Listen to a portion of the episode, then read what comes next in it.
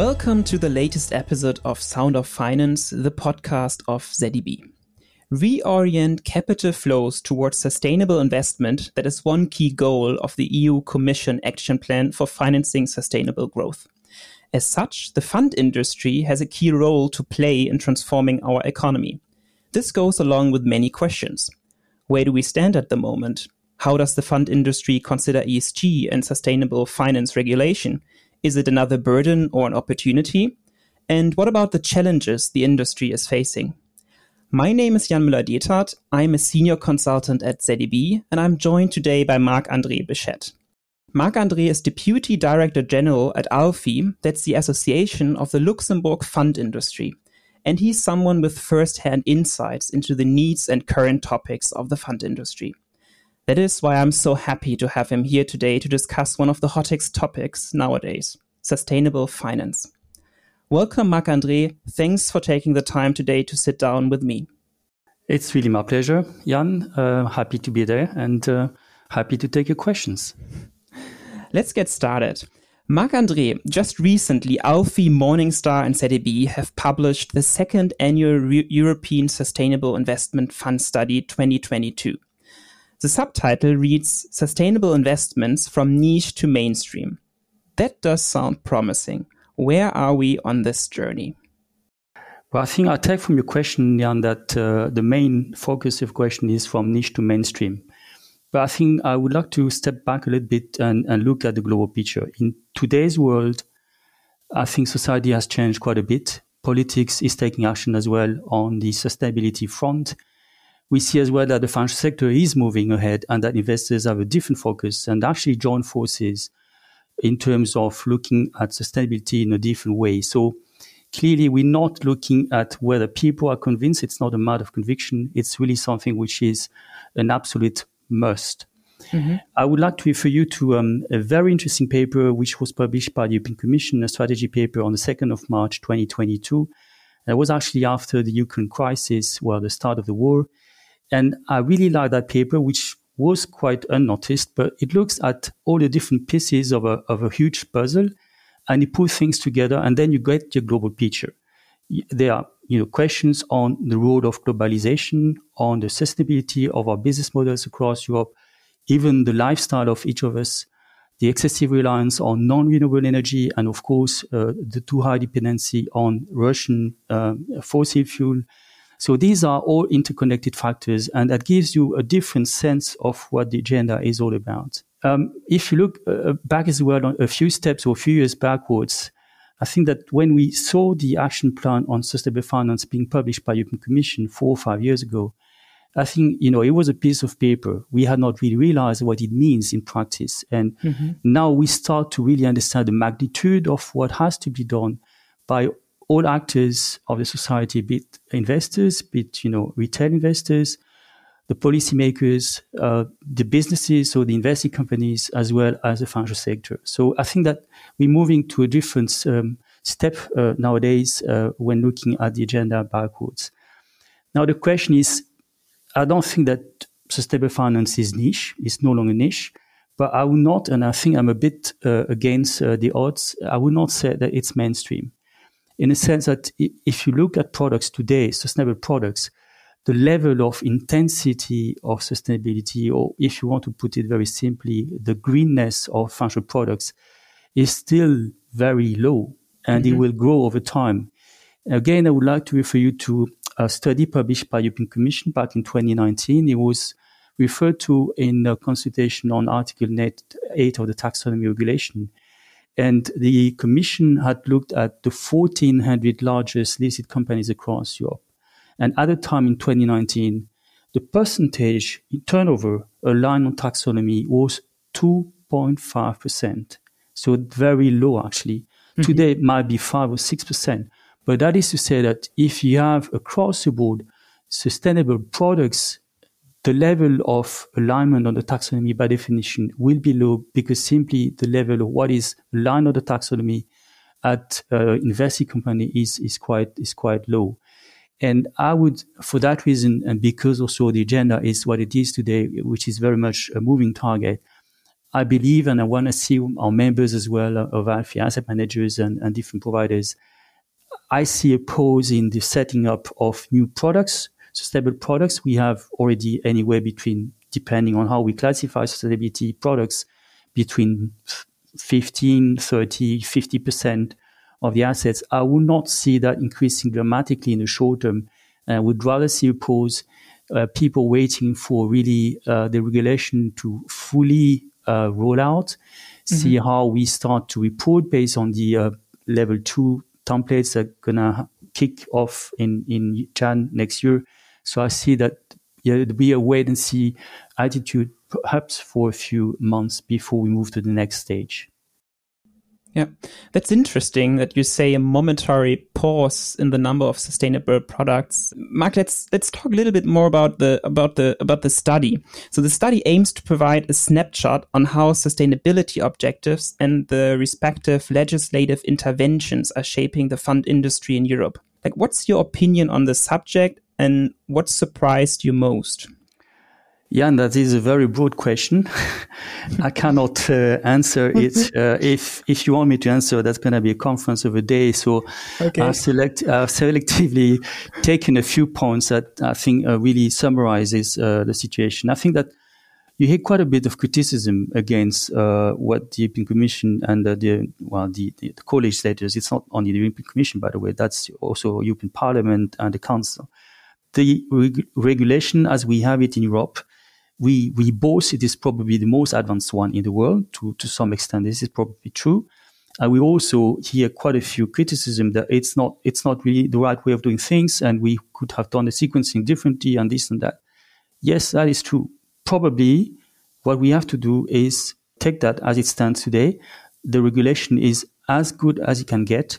And I think there's a clear message from the European Commission and ESMA that we should get started and then, you know, the next step would be that uh, this set, which is extremely complex, will be refined and improved in a mm-hmm. second step. But stop criticizing and do your job. I think this is a message. And uh, we know as well that the, uh, the NCA's ESMA will not be too strict in the uh, supervision of what asset managers are doing in a sense that you cannot expect things which are not yet set in regulation. Mm-hmm. Now, it's true that everybody agrees the sequencing of the regulation should have been the other way around because we basically wait for investing companies to start reporting extensively. Um, and uh, we have the regulation which forces us to report as asset managers. So this is definitely not the proper way of doing things. We know that. What is a bit of an issue for me from a regulatory standpoint, it is the next requirement under MIFID 2 starting from the 2nd of August, where whenever you speak to your your investors, your, your clients, you're going to have to ask them for their sustainability preferences. And yet, in front of that, you don't have that many products. Uh, we only start get reports from from uh, from fund managers. I just uh, got a, a, note today that only 50% of uh, products are reported against uh, the European uh, ESG template as of today. So, you know, it's in a week's time. And the second thing is basically, you know, if you speak to uh, your investor, your wife and your kids, and you tell them, listen, you have a choice between sustainable products and products which are not sustainable. And on top, you do, you're doing a good thing if you invest in sustainable product. And on top, the long-term view is that probably the return will be higher on sustainable products. Then you would expect everyone to jump into these products. So I think we're going to have a risk of a expectation gap between investors saying, I want that product, and then you're going to have to explain why it is so complex and why we don't have that many products on shelf today, or the level mm-hmm. of, of, alignment is very low. And I think from from a, a retail investors client perspective, I think this is not it is really not ideal. So that would be my, my second point. My third point is a bit of a criticism to, to all of us, and that is something that derives from the regulation. We all speak of Article 8 and Article 9 products. And this is categorization which is driven by the text, but it is something which is really very poor if you want to communicate to investors. And the European Commission and ESMA are very upset nowadays and saying you should stop using these Article 8, Article 9 categorizations as quasi labels. These are not meant to be labels. And I must say, this jargon does not help in communicate to investors. So I think that you should rather refer to a strategy which is best in class or exclusion or whatever, but not that Article 8, Article 9. Uh, the fourth element, and I think you've seen that in the study, that the percentage of sustainable products is actually very diverse across Europe. So there might be good reasons. I think that you know the the uh, the culture is different, the appetite from investors is different, the way asset managers set up as well. So you could expect differences across Europe, but not that huge differences as we see today.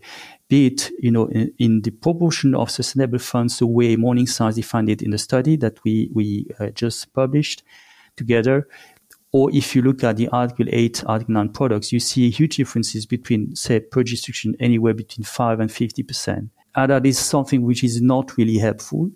And that is something that is not just asset managers being, you know, uh, responsible for that. I think this is across the board, being policymakers, being NCAs, and even ESMA reckon that it is not an ideal situation uh, that is deriving from the fact that the regulation is not yet entirely mature, that we have differences in the way we understand it.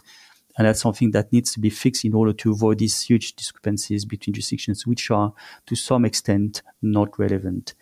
And then the final point on regulation, as I said, the sequencing has not been the right one. So I think that what is really uh, the next big step is that investing companies will start reporting. And today, they're not that many reporting because uh, the regulation does not require all companies to report. I, will touch on that later on. But we're engaging in a vicious circle in a sense that uh, companies will be tempted to report because it would bring them a benefit, probably a reduced cost of capital, probably more interest from asset managers. So there's a, a vested interest in reporting, even if you're not bound to do that. But that covers the EU. That does not cover the world. So the question, you know, if you look at I just spoke to uh, an, an asset manager in Japan a few days ago, and they said, yes, companies in Japan will start reporting because basically the market is very largely open to foreign investors. But I'm not sure we could expect that from any market in the world. And uh, there was again, I'm citing a, a lot ESMA, but I must say they're publishing a lot of interesting documents. It was a, a working paper published in May, which is called The Drivers of Cost and Performance of ESG Funds, which I, I went across. And there was some hint that, you know, there might be a reallocation of assets of investments based on geographies and or asset classes where you get information which is really required for you to report back to investors. And there's some hint that, you know, you might see asset managers divesting and you might be having issues in, in geographies like emerging markets where typically the information will simply not be made available and, and smaller companies in these markets will not bear the cost of making that information available just for the European funds that invest in, in these uh, markets. So something which uh, I'd say I don't want to be too negative, but something to watch and hope that we will induce all companies worldwide to follow a standard and probably touch on that at the end, but uh, the accounting standards uh, on non-financial reporting will be key in driving the global agenda and making sure that all companies worldwide start really to figure out what they have to report in a consistent way. Okay, so um, there might be or there is a certain downside to sustainable investing named greenwashing. This means that funds are pretending to invest in sustainable products, but are indeed not. For example, studies find that some supposedly green labeled funds are indeed not green, and there are also voices from the people in the industry that complain about greenwashing. Those funds that are accused to be engaging in greenwashing, do they do so on purpose or because they don't know better? Aha, Jan. It's it's not the the, the most uh, the best question we, we like to hear. Uh, yeah. Uh, greenwashing is not a buzzword that uh, we like.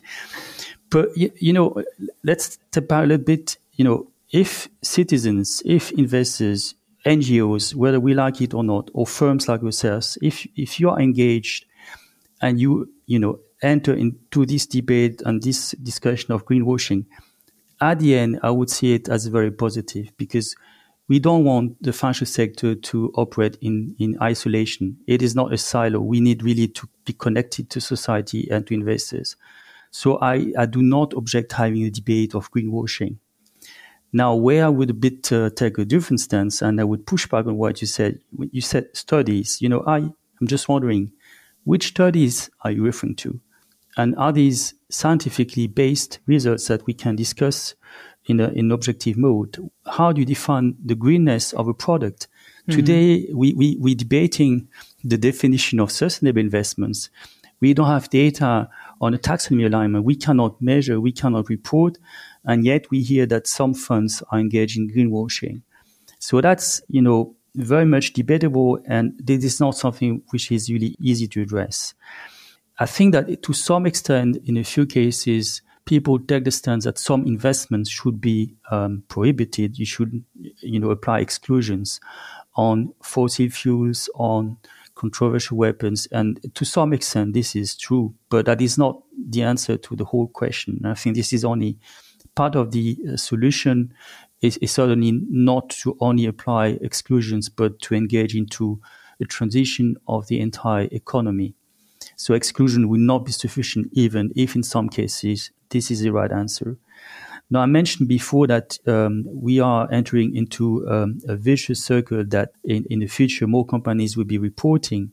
This is really important to uh, understand that today the number of companies reporting in Europe is, is very low. It is based on what Article 8 of the taxonomy regulation requires you to do under the non-financial reporting directive. And then the game changer will be the next piece of regulation that is now approved that is uh, the Corporate Sustainability Reporting Directive, CSRD. That is a game changer. And according to the European Commission, the number of companies being bound to report will increase dramatically from a current number of 11,000 to 50,000 companies, but gradually starting from next year on and actually until 2026. So we are going into the right direction and that will allow products to report and that will probably to some extent diminish this question of risk uh, greenwashing. And um, when you say greenwashing, is this something which is extremely complex? There are, I think, easy cases which I will touch upon at the end, but um, there's a very interesting document again published by ESMA, which is a Sustainable Finance Roadmap 2022-2024, and are three pages on greenwashing and what the ESMA intends to do. I can tell you this is extremely nicely written, and it also hints at the complexity of the topic the way that ESMA wants to tackle it, and I can only subscribe to it. And I think that no one, no stakeholder, be it asset managers, investors, NCAs, and uh, policymakers, have any interest in being engaged in the debate of greenwashing. That's the last thing we want to do. So I think that there's a common interest of all stakeholders, being private and public, to really come to an end on what greenwashing is all about and avoid uh, the situation to happen. They will harm investors and ultimately it will also harm the transition that we want to achieve. So that's really my take. Now, to be honest, there will be always bad guys, people doing things which uh, are not the proper things to do. Uh, basically, a very simple way of looking at greenwashing is to say you're doing, you say you do something different, and that is something which is the case for sustainable finance but it could be as well for the investment policy of any fund. If you say we invest in equities and we start to have a different investment policy in practice, then you might be sued by investors, rightly so. So that is broader than just sustainable finance. That is, but that is something that, yes, you can have cases of greenwashing if you do not conduct properly. But we should avoid a debate from being too broad and really focused on the few dark ships that you're going to have uh, and, and not say that at large we have an issue of greenwashing. That is not going to help anyone. Yeah, I'm absolutely with you, Marc Andre, and I think in the long run, the, the dark sheeps will be will be found and uh, will be sued, hopefully. So let's talk about uh, the market sentiment. So you have like first-hand insights, Marc Andre, and um, I also have a question on this. So you know the fund industry and its different stakeholders uh, very well. So how does the market, so asset managers, or the industry uh, as a whole consider ESG? Like honestly, as a burden, a challenge, an opportunity? Uh, it's again a very broad question, and I have structured my answer in, in four different bits. I think the three ones, the first ones will be quite obvious to all of you, and probably the last one will be a bit uh, offline.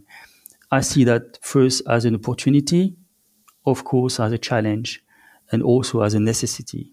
The opportunity is obviously if you have investor demand for sustainable products, you will be stupid enough not to answer to that demand. And we see that investor sentiment has changed dramatically. I would say the driving force is still very much institutional investors, long-term investors, pension funds. You know, pension funds work uh, on a time horizon of 20, 30, 40 years. So they are very much aware of the risk of the uh, sustainability factors impacting on the value of the investment. So they are probably the first ones to move ahead and have, have strong requirements. Um, if you look at an RFP that asset managers are getting today from mm-hmm. institutional investors, uh, you've got a series of very precise questions on, on that field. But now I think this question of sustainability is in everyone's mouth. And of course, any retail investor, if you propose sustainable funds, they will rather go for that than, than for a more classical product. Now, the second one is a bit uh, a bit longer to to tackle. The challenge is obviously a huge one for industry. It's not to say we don't want to take the challenge, but number one, I think that regulation is driving an agenda. That is for sure like to uh, remind the audience as well that we're not just talking about the sustainable funds or the ESG funds Article 8 and Article 9 products. Actually, the agenda and the pieces of regulations cover all financial products and all financial market participants. And that's a big difference to other regulations. So basically, even if you're not, let's say, having a pure sustainable finance strategy for your products, you're still covered by the regulation and you're going to have to report to investors, you're going to uh, have to comply or explain. So part of the work will be done by all entities in any case. Now, if I look at the challenge, I will probably see that in, in five different steps.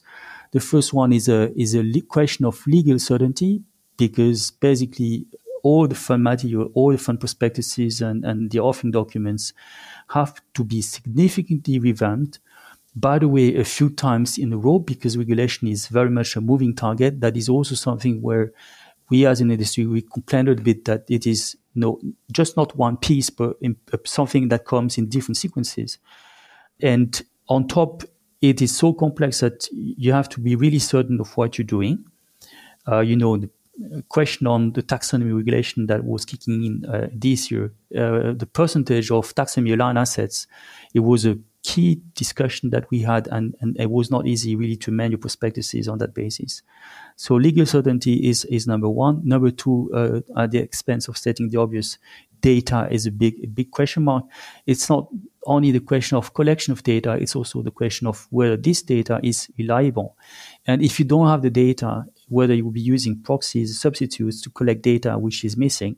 And on top, in some cases, you need the data for all the matters that really are driven by regulation. And in some cases, a company, an investing company will report on item one, two, but will not report on the do not significant harm principle. So you will have part of the data, but not all the data that you really need to exploit in order to, to report back to investors. Of course, your IT systems will be significantly impacted. That has a cost. Anything which is staff, you need to upskill your staff. You need probably to buy new competencies, people who do not come from a financial background because the regulation is entirely different. And finally, some of the fields are not yet uh, really certain in, in full scope. And I, I would take risk management as an example because at IFE we've been working on that uh, with our members. And basically, risk management today, to be very honest, is a bit of a white sheet of paper because we have sustainability risk factors but then this is a new, not a new category of risk. You still stick to the five broad categories that you have under UCITS and AIFMD, but you have to connect the dots between what you look at in terms of sustainability risk factors and the way it impacts the five categories of risk, essentially market risk, but also liquidity and evaluation risk. And that is something which is really not easy. My third point was necessity, and then very simplistically put, uh, I mentioned that pension funds take a long-term view we know that the value of some assets will simply decrease or eventually some assets will be worthless in 10, 20, 30 years. So as a matter of necessity, as a risk manager, as an asset manager, you cannot just forego the discussion, at least in some asset classes. And then my my outsider, a little bit, uh, uh, which I would add to this discussion, is uh, a question of conviction. And I dare to say that okay, we have a set of regulation which is all nice and good, but there were people already engaged in sustainable finance or in impact investing already quite a long time ago, before SFDR and, and taxonomy and, and, the agenda of the Commission uh, came into uh, into the discussion. You know, I would say that at least in Luxembourg, I've seen the macro credit funds being set up already 15, 20 years ago. That's a bit of a niche, but that's something which is extremely powerful, important, and that is something that started before the regulation kicked in. So impact investing, microfinance, social housing, inclusive finance, these are new fields. But you know, it's it's because you believe in it that you do things and not necessarily because regulation is driving you into that direction. And you see as well some categories of investors really looking for these products.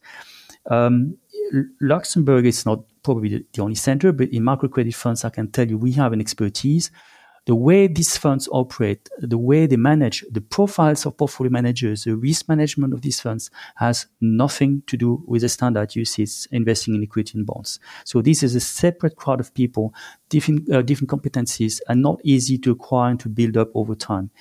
I would also like to um, cite um, good friends at the uh, Impact Investing Institute in the UK, based in London, and we have a very good contact there, which is uh, James Broderick.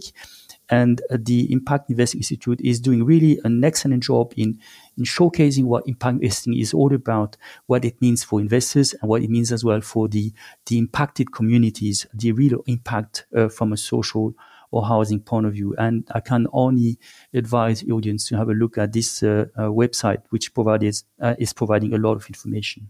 Yeah, Marc André, that, that brings up a question uh, uh, to me, or actually just uh, one note here. I think that this showing what impact a sustainable investment has. I think that's really, really important to get this closer connection. Um, also to, to bring it up to, to people to show them um, that there's something like happening so that there is really an impact. So um, like a very interesting note uh, and reference to this Impact Investing Institute from your side. In- indeed. Let me come to another question. So um, you talked about the, the regulation and that this is a moving target. And I know that there are already first initiatives toward a uniform global regulation for ESG, such as the global taxonomy. And in Europe, it was already challenging to reach consensus when it comes to the current taxonomy. While I see the need for a global taxonomy to avoid regulatory arbitrage, I also feel that it may take too much time aligning all the different interests, and then we still have to save the planet. What do you think about a global initiative for sustainable finance regulation? My goodness, if I had the answer to your question, I would be a rich man. Um, we see different ways of looking at uh, sustainable finance and, and the regulation that needs to be um, put in place. I think that we we take the stance quite openly in Europe that we are leading the pack, that we have something which is really the best of breed yes and no. I think we have to be still wary of really listening to our friends in China, in the US, in other jurisdictions um, to to see their standpoint as well. When we we we need global solutions, that is obvious. We need global standards, but it should not be used as an excuse for not taking action. So to your point, if you say yes, it's so complex that it will take so much time that you do nothing, that is really really not uh, what it is all about on taxonomies, we've been told that we have across the world 200 different taxonomies. 200. And by definition, yeah, yeah, I think that it's a no go. I was just speaking to one of my colleagues um, a, a, few minutes ago before this call, and that lady was working in an Italian company. And they, she told me that before she joined, she had actually, as a company, to report against so many standards on the same thing, but put in a different way. And businesses were going just nuts about that. And still today, I think this is a case. So we do need common standards. They will be extremely complex and we should not strive for perfection. So probably the way the taxonomy is going to be built, there will be a common ground, a starting base, and probably different business pieces that would fall on top of the common ground because otherwise you will never, you never get started. A concept such as a double materiality, if you if you go to the US and try to explain to US friends what double materiality is all about, they would tell you they just don't get it the way we do it in Europe. Now that's you know the complexity and the the difficulty of moving ahead. Now I will come to a more positive stance. We do have pieces of regulation uh, which work globally, be it on the financial side, on the tax side. So I just quote a few examples. The IFRS for accounting standards. And we had a financial crisis of 2007, 2008, and we came up with a few reforms on money market funds. From China to Latam, from US Europe, money market funds operate um, according to a common base of principles, even though the different legislations will be, of course, uh, local and different by definition. But you have a set of principles that apply and make sure that we don't have any new accident uh, on, on, that front. FMD is also a response to the financial crisis, and in, in some extent, it applies across all jurisdictions. And then on the tax side, tax reporting, where we all know that getting a consensus on tax or taxation is something which is virtually impossible. But we did it. On tax reporting, we have CRS, which is derived from the work of the OECD. And we even have a different set in US where we managed to bridge a gap, which is FATCA. And FATCA CRS is applied by something like 150 countries in the world. So this is a worldwide standard. So if you want to take it positively, we will have to move forward. It will not be perfect. It will not be day one and it will probably be in different steps and starting with a common base. We do know that there's a lot of work being done on the reporting side, on non-financial reporting. You see the work on uh, the uh, ISSB side, so International Sustainability Standards Board, and the corresponding side in Europe, which is a European Financial Reporting Advisory Group, EFRAG, to come up with standards which are compatible and which avoid what I said just before, that companies have to start reporting based on different standards. So at the end, the cost of doing business is also something we should not forget uh, for invested companies. We have to report uh, in a consistent way and in a limited number of instances. Now, I have answered your question, Jan, but I think that I would like to make a point which is a bit of a of uh, the political agenda across Europe. Remember, we have this wonderful product which is called the UCITS. the UCITS goes back to 85. UCITS was never meant to be a global standard, but it has become a global brand and basically to a large extent in the world, except largely the US and, and China, this is the coded standard. And some people were asking, do we need to have a global standard and do we need to export the UCITS? But now you see the benefit that in this piece of legislation, which is sustainable finance, where Europe wants to drive the agenda, UCITS will export the way we do things across Europe in the world and probably will induce other frameworks to align to some extent of what Europe is doing. So it was, let's say, diversion to uh, your question, but I thought it would be really worthwhile to underline that point towards our audience today. Yeah, thank you so much. And I think all the examples you brought up in context other than sustainability, like tax or financial regulation that is worldwide, I think very nicely illustrates that we should remain optimistic for also like a global initiative, a global taxonomy. Yeah, so I have another question, Marc André, and this is rather about the investor and customer. So we talked a lot about the fund industry and its motives and challenges. So let's change the perspective and take a closer look at the investor. I have two questions here. So first, is sustainable investing really as easy as it is often claimed by the fund industry? And second, what can be done to reach more people to invest in sustainable funds? Do we need like more education more transparency, a better understanding between the actions and the real impact of sustainable investing? What do you think? Well, it is not an easy topic. If you think that um, we all struggle ourselves, being in the financial sector, I think your company as well as, a, as an advisor, we know how difficult the concepts are, the definitions. We struggle. You know, I been challenged by my wife, and I had a hard time to explain what what the sustainable funds is all about and whether it would be good or not good, and, and this and that. So no, it's not an easy topic. And I, uh, at the expense of stating the obvious, you've got all different sorts of investors, and and they have different needs, different profiles, different investment horizons as well. I mentioned pension funds before.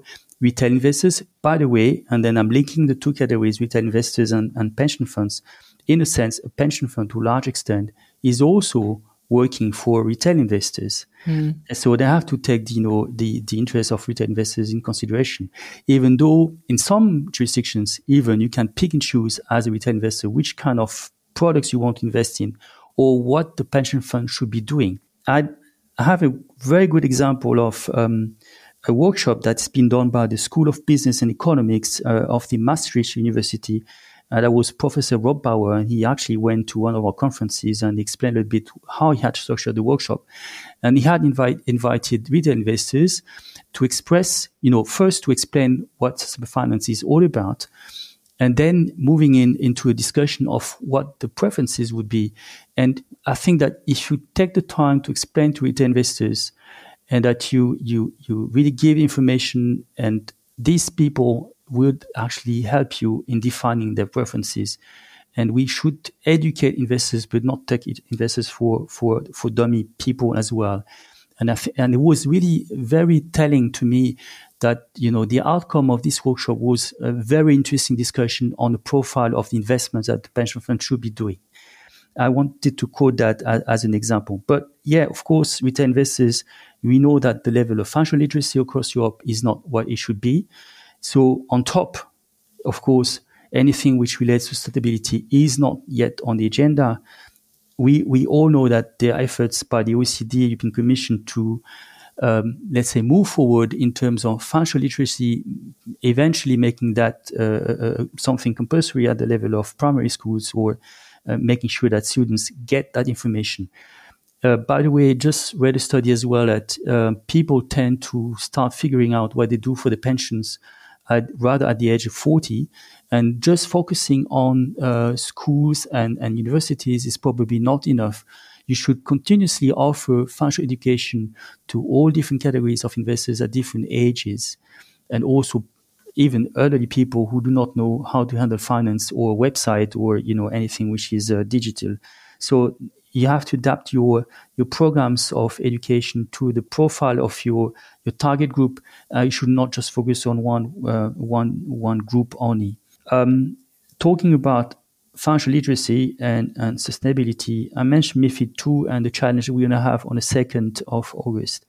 Just for a second, as a retail investor, you can express your sustainability preferences in one or combination of three ways you can say a percentage of alignment with the taxonomy. Okay, that is easy to explain. Percentage of products allocation to sustainable investments as defined SFDR. That is a bit less easy to do. And then a percentage of qualitative and quantitative considerations of principal adverse impacts. Pi.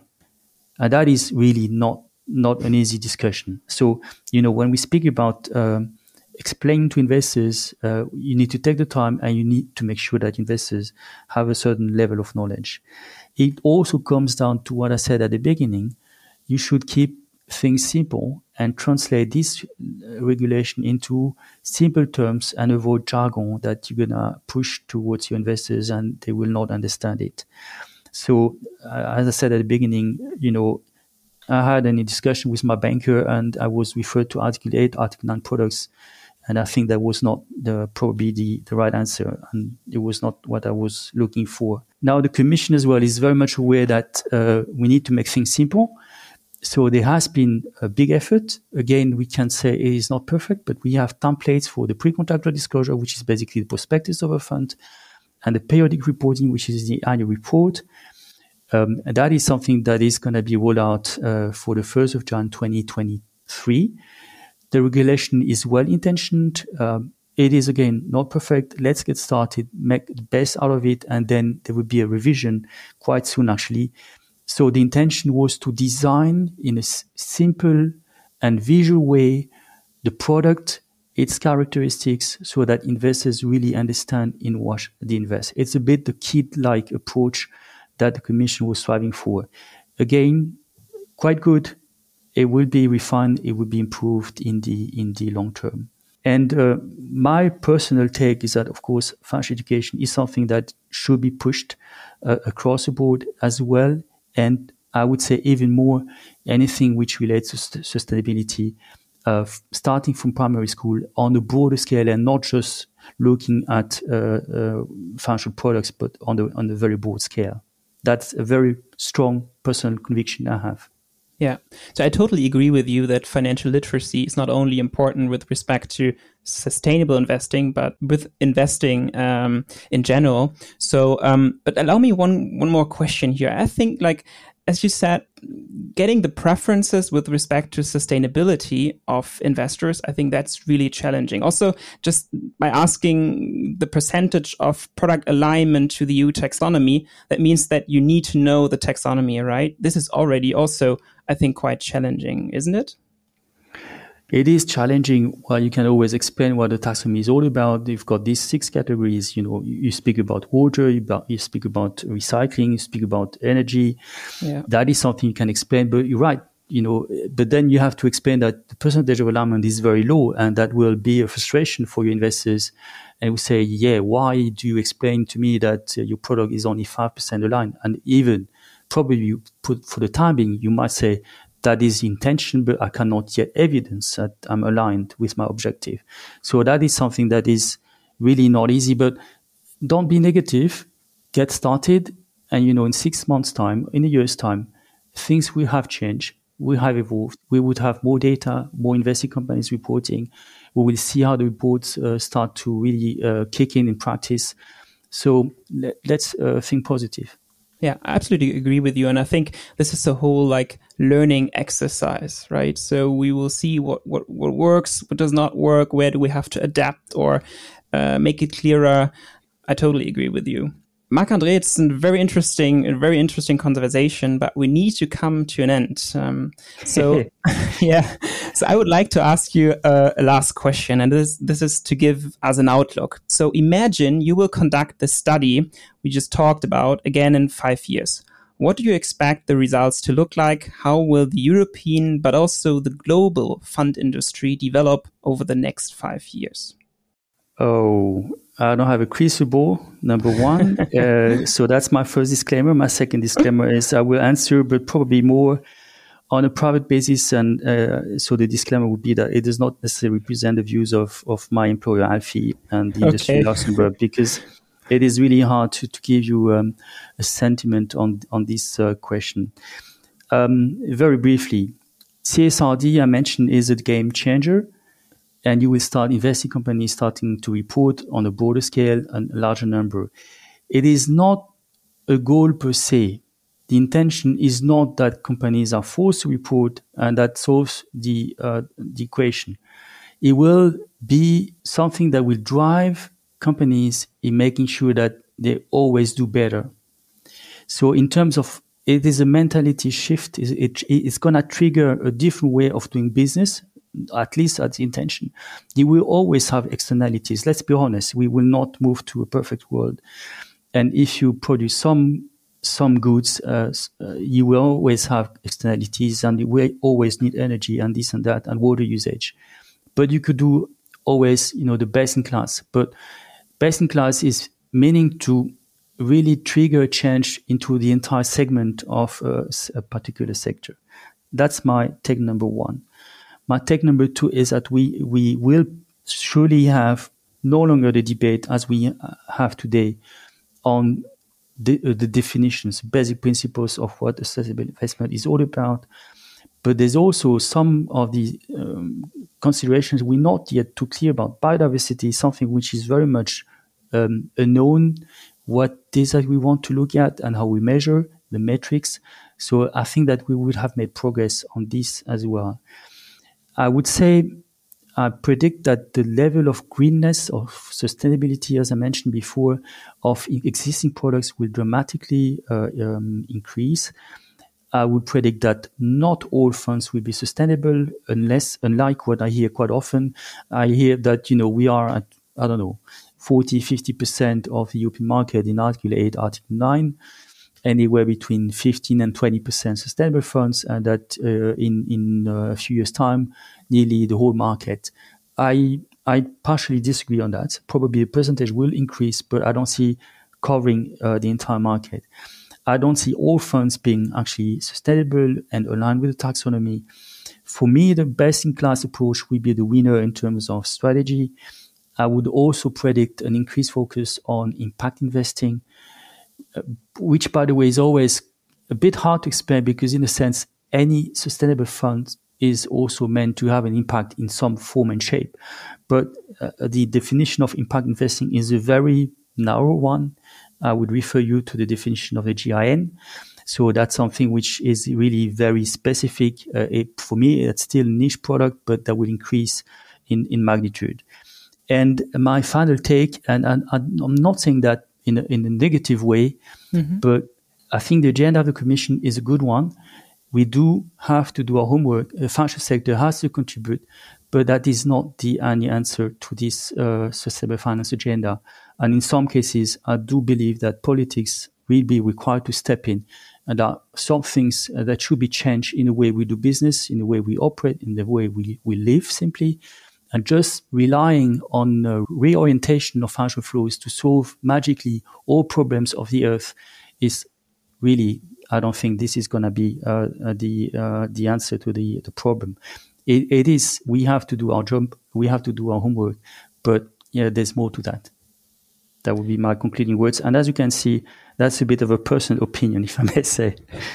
Yeah, but I think it's really, really nice because it nicely links back to my introductory quote from the Sustainable uh, Action Plan with the reorientation of financial flows. And you say that's important. So the, the, the fund industry has a key role, but it's it's not it's not sufficient. So politics must step in as well.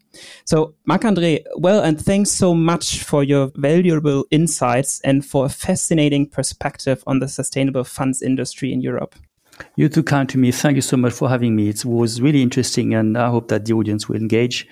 Uh, if you, you, know where to find me if uh, there are any questions. Yeah, so it was a pleasure. Thank you. Thanks all for this episode of Sound of Finance. You can find further discussions on other interesting topics in the world of finance at our website, zeb-consulting.com, and be sure to subscribe to our podcast series. We hope you enjoyed today's conversation. Thanks for listening and see you next time at Sound of Finance.